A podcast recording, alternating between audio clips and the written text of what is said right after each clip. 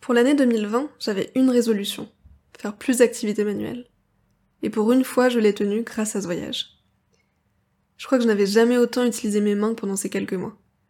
Et je suis pas prête de les remettre dans mes poches. Parmi les souvenirs les plus forts de travail manuel, je pense tout de suite à la sculpture du bois. Et pour vous parler de ça, je me dois de vous présenter Quentin et PE, nos deux acolytes d'un des lieux où on a été, qu'on gardera parmi nos plus belles rencontres, et qui ont été un peu comme nos deux mentors dans l'apprentissage du bois et de la construction. Quentin et PE, ce sont deux grands gars un peu fous et super simples.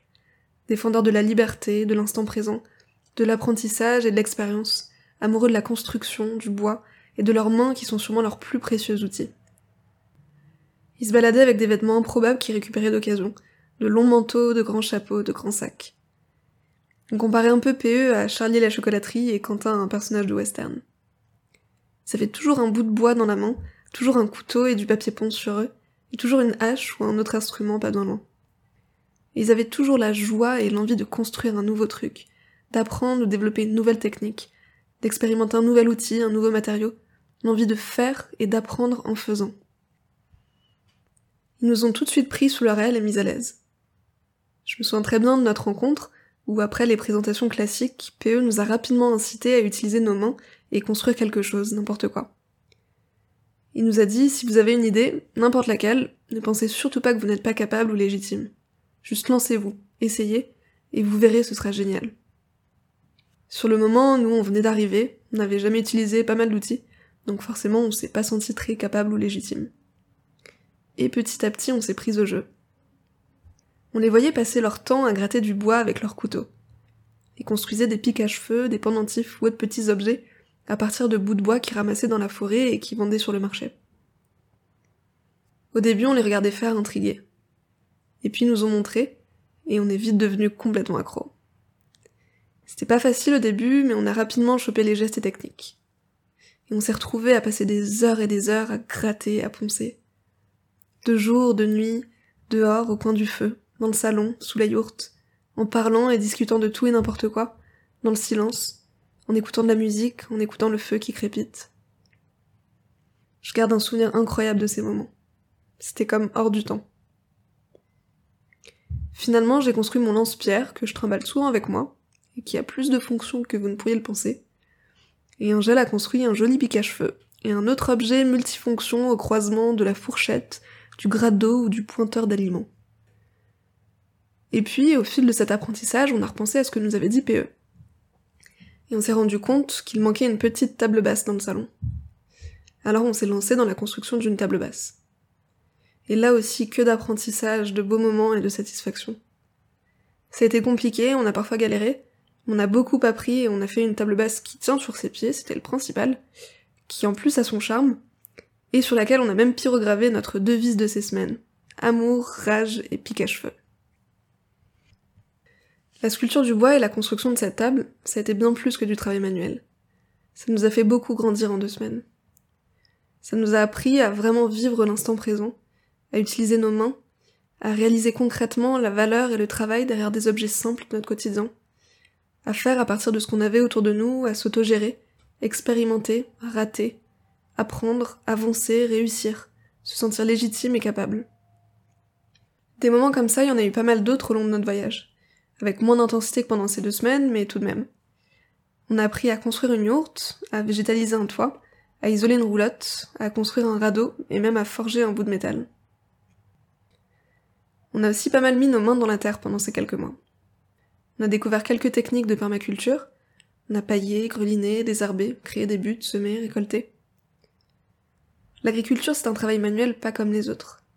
Il y a une dimension essentielle de subsistance où le travail de nos mains permet de nourrir nos corps, nous permet de vivre. Il y a quelque chose de très puissant dans le travail de la terre, qui nous rapproche de la vie, de notre essence. Là aussi, on a réalisé et expérimenté concrètement le travail, le temps, les difficultés, tout ce qu'il y a derrière nos assiettes. En agroécologie, agriculture raisonnée ou peu importe comment vous l'appellerez, mais une agriculture qui respecte le vivant, l'aspect expérimentation et apprentissage est aussi essentiel, on apprend à connaître la terre qu'on travaille, à faire en fonction du climat, de la saison, des associations de plantes. Et on s'est émerveillé devant la magie et la beauté de l'agriculture.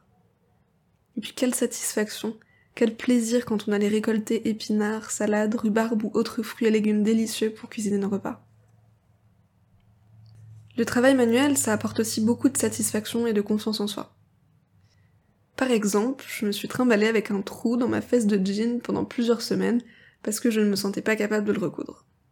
Ça me paraissait être une montagne, et j'espérais secrètement, enfin pas si secrètement, qu'Angèle me le fasse, mais elle a eu raison, c'était vraiment pas compliqué.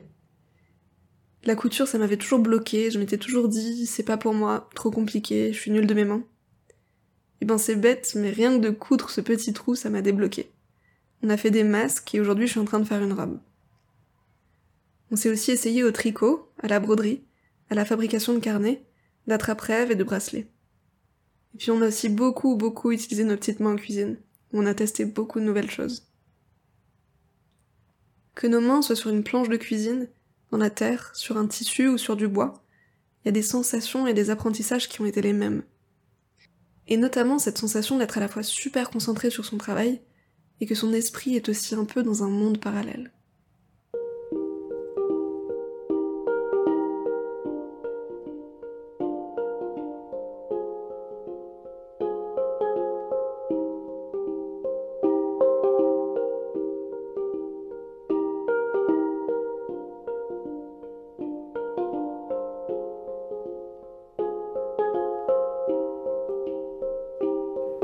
Le travail manuel, ça peut transporter dans un état de légèreté, où le corps et l'esprit entier vivent l'instant présent. Ils sont concentrés sur une tâche, souvent répétitive, et qui peut devenir tellement automatique qu'alors l'esprit divague sans qu'on s'en rende compte. On se retrouve un peu hors du temps, hors de l'espace, et pourtant bien ancré dans le moment. Et là, on se balade.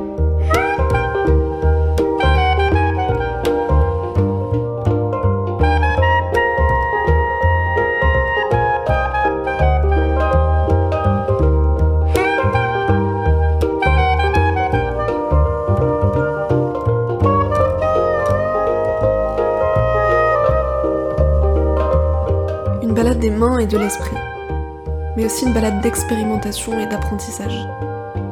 Des mains usées, ce sont des mains qui ont vécu, qui ont fait, construit, qui ont appris. Les mains, on a trop tendance à les oublier dans nos sociétés. À l'école, par exemple, où on n'utilise ni nos mains ni nos cœurs, juste notre tête. Pourtant, les mains apprennent, apportent, portent et irriguent le cœur et l'esprit.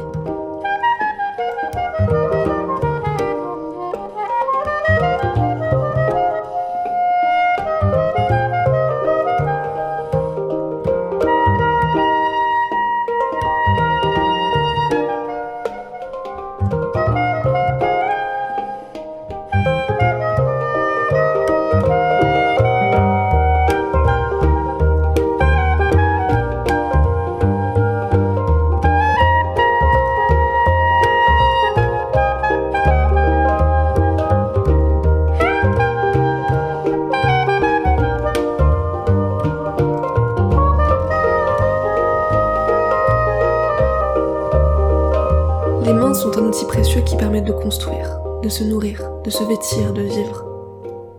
Et elles sont un outil pour l'esprit, pour prendre confiance en soi, pour réaliser la valeur d'un objet ou d'un aliment, le temps, le travail, les humains qu'il y a derrière chaque chose. Elles apprennent à apprendre en faisant, en expérimentant, en ratant et réussissant. Les mains permettent de construire et de se construire.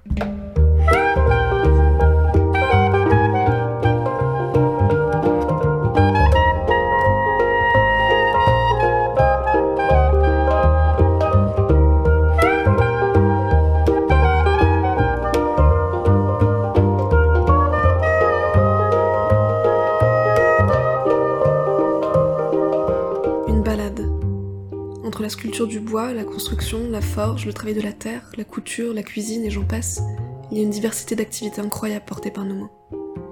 Nos mains, qui portent aussi des outils. Scie, hache, marteau, couteau, aiguille, pelle, bêche, râteau, grelinette. Des outils faits par et pour la main. La main, qui se balade aussi dans les actions. Scier, poncer, gratter, couper, mesurer, dessiner, coudre, broder, arracher, creuser, toucher. Et dans les matériaux aussi, bois, fer, terre, argile, laine, coton. Et avec ses outils, ses matériaux, ses actions, nos mains se baladent dans ce qu'elles construisent, ce qu'elles créent. Mobilier, table, chaises, étagères, textiles, pantalons, t-shirts, sous-vêtements, alimentation, pain, pâtes, pesto, quiche, petits objets du quotidien, carnet, pique à cheveux, lance-pierre. Les mains, c'est la porte ouverte à des milliers de découvertes, de créations, d'apprentissage et d'aventures.